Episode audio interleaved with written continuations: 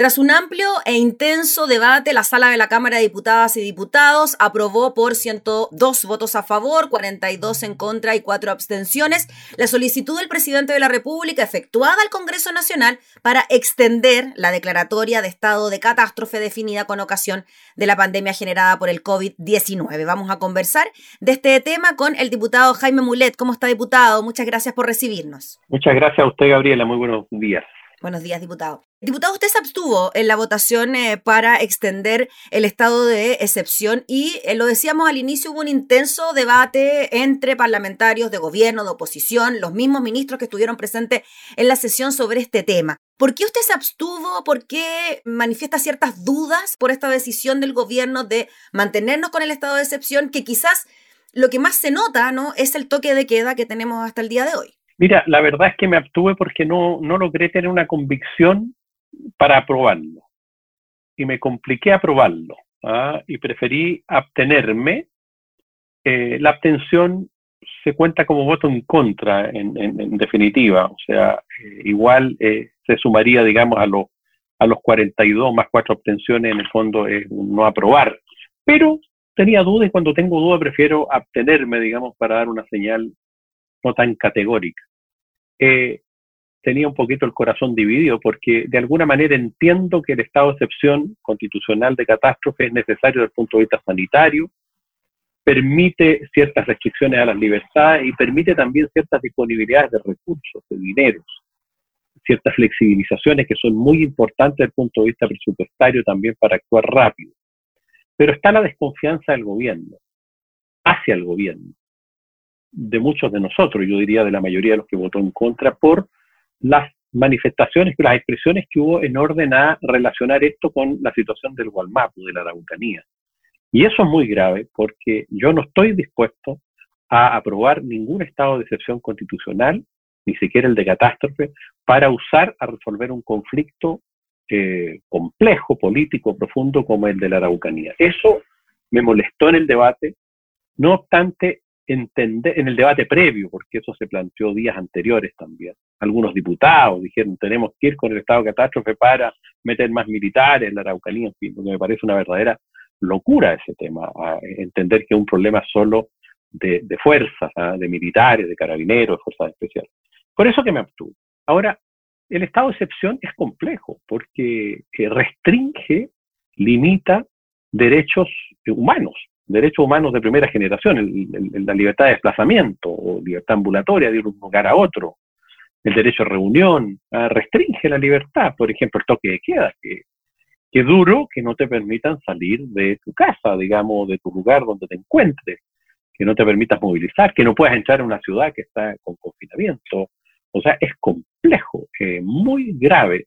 Eh, entonces, si hay cierta desconfianza con el manejo que hace de los estados de excepción con el gobierno, particularmente con el gobierno de Piñera, porque lo relacionamos con esto del Gualmapu o lo relacionamos también con el estallido social. Esto también le puede servir al gobierno para impedir manifestaciones. De allí que la discusión fue ardua y bueno, se terminó aprobando con una mayoría bastante amplia, pero no fue una discusión baladí, hay un problema de fondo complejo. Diputado Mulet, para aclarar por qué ahora sí se tuvo que votar y en otras ocasiones no se tuvo que votar este estado de catástrofe, este estado de excepción constitucional, es porque ya se cumplía un año, ¿no? Desde que estamos en esta condición y es por eso que el gobierno, el presidente de la República, tiene que solicitar autorización al Congreso. Efectivamente, Gabriela, eh, este estado de excepción de catástrofe, como a veces tiene que eh, decretarse muy rápido, eh, es facultad privativa del presidente decretarlo así sin consultarle al Congreso eh, pero no puede extenderse eso más de un año. Eso tiene su lógica. Si hay una catástrofe y hay un terremoto, en fin, una situación grave, a lo mejor a veces no funciona ni el Parlamento y el Ejecutivo tiene que tomar una decisión muy rápida. Pero claro, después de un año se supone que tiene que haber echado a correr instituciones, en fin, y no se puede transformar en definitivo eh, la excepción de derechos sagrados constitucionales como los que señalaba recién. Entonces, debe consultar al Poder Legislativo y debe ser aprobado ahora por el Poder eh, Legislativo. Se aprobó en la Cámara y va al, Senado. Y hay un plazo, ¿no? Claro, 90 días pidió el Ejecutivo y se le está autorizando por 90 días, entiendo que hasta junio, abril, mayo, junio. Y tiene que ir al Senado ahora y eh, una de las discusiones que hubo ayer interesantes también tiene que ver con que el gobierno debió haber rendido cuentas. ¿ah? Muchos parlamentarios lo plantearon. Debió haber rendido una cuenta más prolija del estado de excepción constitucional.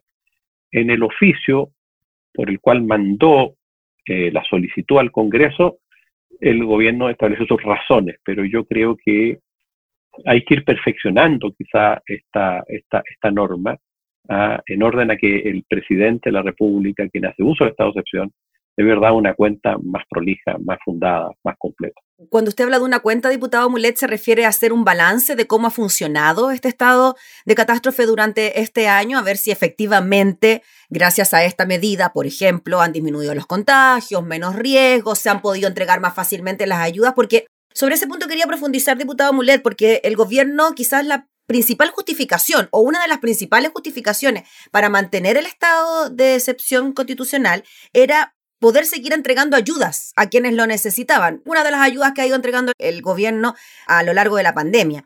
¿Qué le parece a usted ese argumento? Es un mal argumento. ¿No es así? O sea, es un mal argumento, porque sí y no, porque eh, el estado de excepción constitucional de catástrofe permite disponer de recursos más rápidos, evitar licitaciones, por ejemplo, traspasar recursos de un ítem a otro desde el punto de vista presupuestario sin tanto control eso tiene sus riesgos también, pues, ¿ah? la contratación del espacio riesgo, sin licitación y otras cosas que se cuestionan, como se cuestionó ayer en el debate. Mm. Eh, yo creo que es un mal argumento. Creo que el gobierno debió haber entregado una cuenta más prolija, porque en el fondo el gobierno debió haberle demostrado con mayor calidad al Congreso que gracias al estado de excepción, gracias al toque de queda, gracias a que se restringieron estas libertades, se logró que la pandemia, en fin, baje, disminuya el nivel de contagio. Nosotros lo suponemos, en términos generales, disminuir los desplazamientos, hay menos vectores, menos eh, contagios, pero no está tan claro el toque de queda. ¿ah? ¿Sirve o no sirve? Yo tengo mis dudas porque la gente que trabaja tiene que salir igual, están los permisos excepcionales, la excepcionalidad se transforma casi en una regla, no hay controles, ¿ah? eh, lugares que se requiere más control y que las autoridades locales piden más controles, no hay más controles, en el sentido de que se cumpla efectivamente eh, el toque de queda, por ejemplo. En otros lugares está el toque de queda, pero como que no se necesita. Creo que faltó ahí un mayor profundidad. Sí debo destacar, porque me pareció una cosa bien de la sesión de ayer, que fue esta especie de diálogo que hubo con los ministros. Y yo debo decirlo porque eso no es común. Eh, hubo muchos planteamientos que en sus intervenciones hicieron los diputados. Yo intervine, pero no hice un planteamiento o pregunta o cuestionamiento. Y me fijé, una cosa bien inédita, que el ministro de Salud, el ministro París, contestaba, iba tomando nota y contestó, pedía la palabra y contestó todos los cuestionamientos, interrogaciones o preguntas que se le hicieron. Y también lo hizo el ministro Osa. Y creo que eso revela una muy buena práctica, porque creo que eso ayuda al diálogo. Y reconoció incluso errores, París, me pareció bien. Eh, eso obviamente eh, aminora las desconfianzas que hay normalmente con el Ejecutivo, particularmente con el gobierno de Piñera. Diputado Mulet tocó un punto que justo quería tocar que tiene que ver con la confianza o la desconfianza que puede existir hacia este gobierno en particular, porque llama la atención que en medio de un estado de excepción constitucional, producto de una pandemia y que los números estén muy altos por lo demás, estamos atravesando un periodo bien complicado a pesar de que estamos en un buen momento de la vacunación, existe esta desconfianza de que el gobierno pueda utilizar este estado de excepción constitucional para otros fines, ¿no? Venimos de un estallido social, ha habido movilizaciones sociales importantes, situaciones de violencia, ni hablar de lo que ocurre en eh, la macrozona sur del país, específicamente en la Araucanía, entonces el nivel de desconfianza puede ser tal de que uno podría llegar a pensar de que este estado de excepción no tiene que ver tanto con los sanitarios, sino que tiene que ver con un control del orden público y que durante años efectivamente se ha mantenido, salvo la Araucanía, un control del orden público más o menos estable. Bueno, ese es el riesgo también y fue parte de la discusión y del trasfondo de lo que pasó el día de ayer.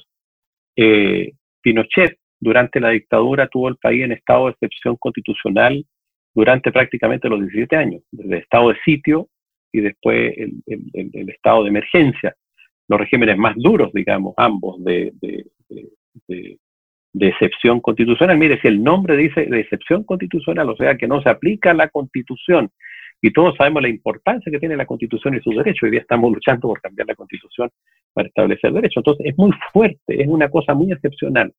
Y claro, yo creo que Piñera eh, de alguna manera aprovecha también esto, su gobierno, para evitar las manifestaciones que muchas veces hay, han habido durante los últimos años, a partir del 18 de octubre del 2019, eh, en la noche, manifestaciones duras, digamos, en distintos lugares, particularmente en la región metropolitana, pero también en Antofagasta, en Copiapó, en La Serena, en fin. Y para evitar ese tipo de situaciones, ahora, eh, ¿eso es lícito? Yo creo que de esa perspectiva no, porque el derecho a manifestarse, obviamente de manera pacífica, no destructiva, es un derecho sagrado.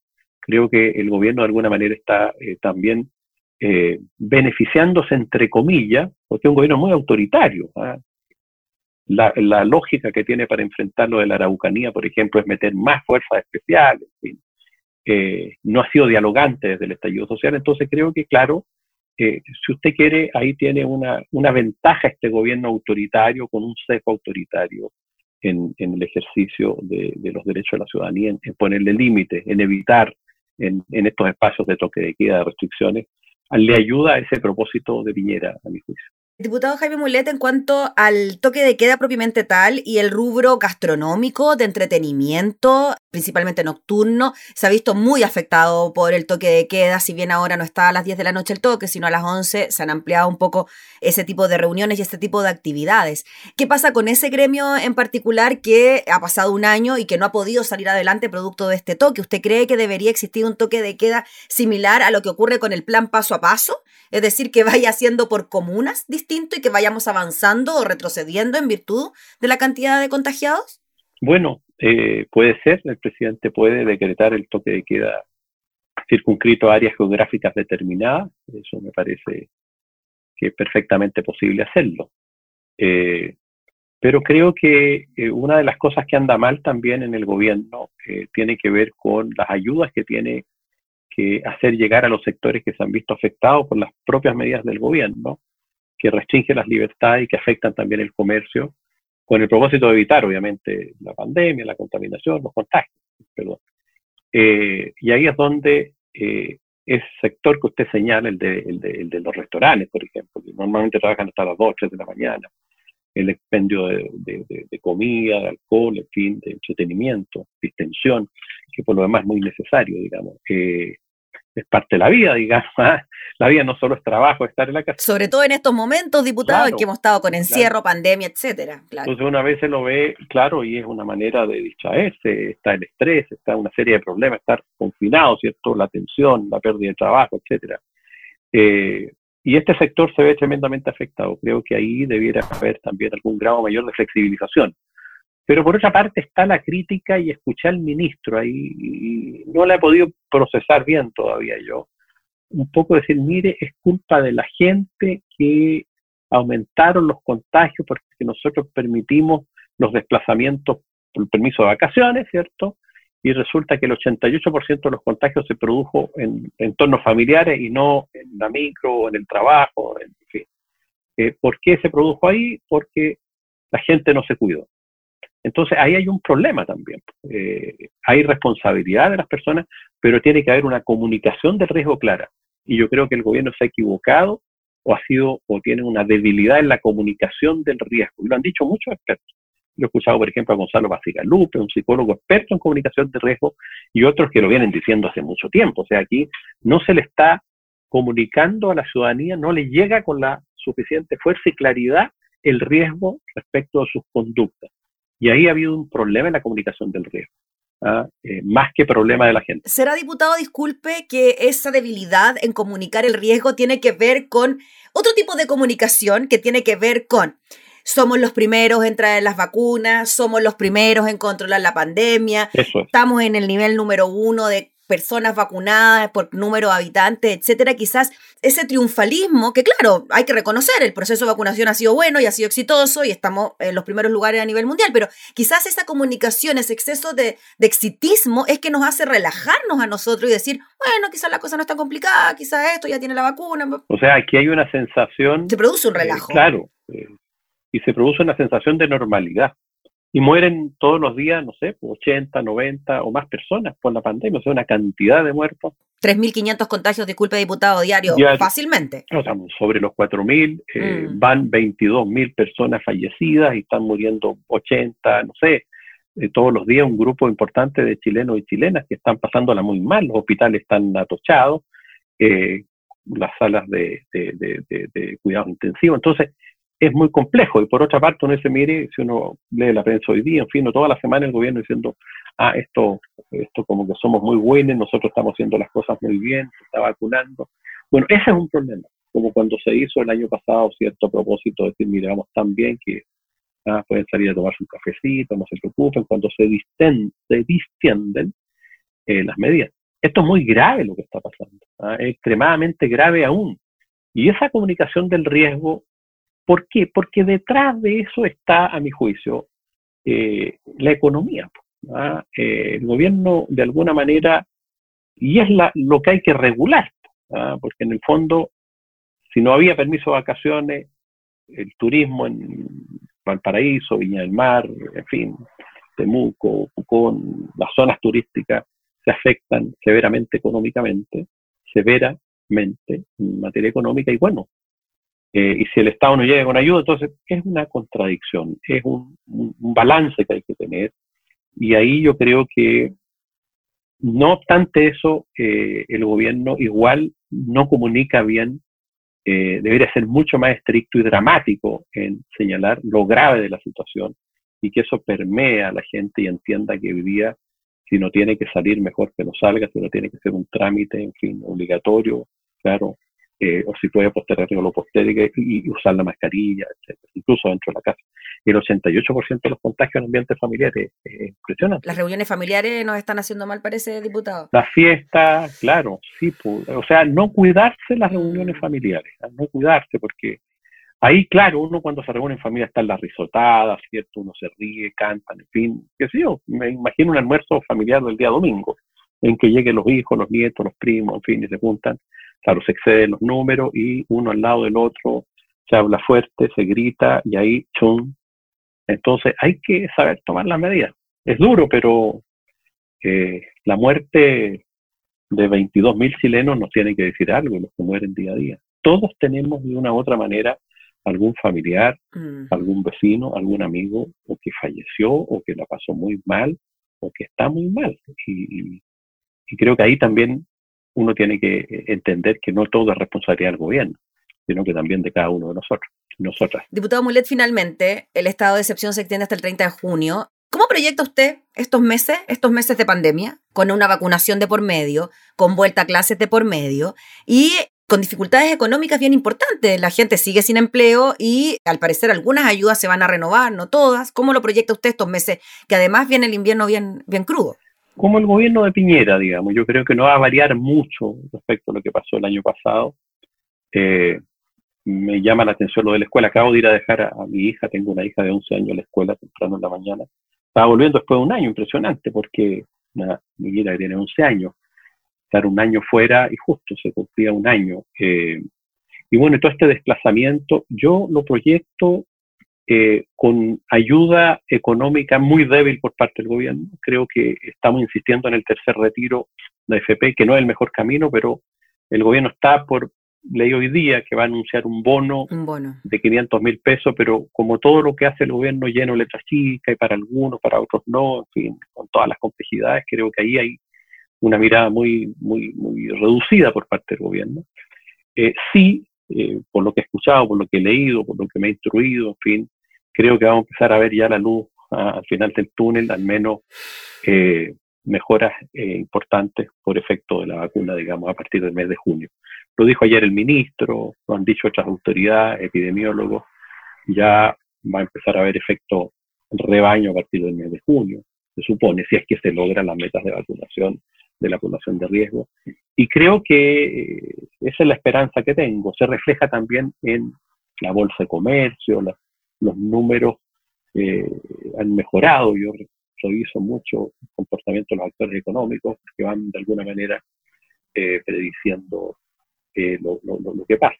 de manera que creo que vamos de menos a más, pero vamos a tener un mes de marzo y yo diría un abril muy complicado, muy complicado y vamos a tener problemas económicos, vastos sectores de la ciudadanía, porque en más del 10% de desempleo, mucha gente que no está en ese número, que no están buscando empleo, sobre todo mujeres que se han visto afectadas más gravemente en la pandemia, desgraciadamente. Hay un retroceso ahí desde el punto de vista de, del enfoque, digamos, de género, ya que la política pública en esta materia ha seguido perjudicando a las mujeres y ha habido un retroceso importante en eso, por distintas razones. Eso da para otro programa, pero creo que eh, no es mucho lo que espero más allá de lo que se hizo el año pasado, sino que espero que la vacuna empiece a, las vacunas empiecen a, a, surtir su efecto y de ahí empezar a mejorar. Nosotros vamos a seguir insistiendo con que se lleguen recursos y ayuda, recursos a quienes han quedado desempleados, quienes no tienen, y ayuda a sectores de la economía, especialmente a la MIPYME, que están pasando la muy mal. Pues, ¿Sabe por qué? Perdón que me extienda aquí, pero es bien importante decirlo. Mm. Todas estas actividades comerciales que se han ido perdiendo por falta de ayuda por parte del Estado, y, y uno ve locales que van cerrando, actividades económicas que van terminando, generalmente son pequeños comercios, pequeños empresarios, van a comenzar a ser suplidas después cuando se active la economía por las grandes cadenas, o sea, va a haber una mayor concentración, porque el chico queda quebrado, sin plata, no se puede parar. Pero los grandes, los consorcios, en fin, las cadenas, van a empezar a avanzar. Siempre tienen financiamiento y barato, y va a haber una concentración económica más grande de la que opera en Chile en los distintos mercados, o sea, menos actores van a desaparecer mucho, y eso me preocupa. Lo he dicho una y otra vez en el Congreso, la ayuda debería haber sido rescatar a nuestros pequeños emprendedores, pequeño comercio, rescatarlos, ayudarlos. Esa no es plata perdida, aunque no paguen todo el dinero, porque son un modelo de sociedad, una estructura societal que se va a alterar si es que no se les ayuda como corresponde. Muy bien, pues, diputado Jaime Mulet, le agradecemos enormemente por el contacto, por el tiempo que ha tenido para conversar de este tema junto a nosotros y estaremos súper atentos a lo que pueda seguir ocurriendo. Falta tramitación todavía en el Senado de este tema, pero creemos que se pueda despachar y veremos pues qué pasa de aquí al 30 de junio. Que esté muy bien, diputado, que tenga buen día. Muchas gracias a usted, que esté muy bien. Gracias.